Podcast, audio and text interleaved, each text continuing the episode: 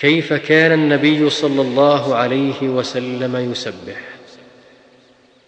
عن عبد الله بن عمرو رضي الله عنهما قال رأيت النبي صلى الله عليه وسلم يعقد التسبيح بيمينه.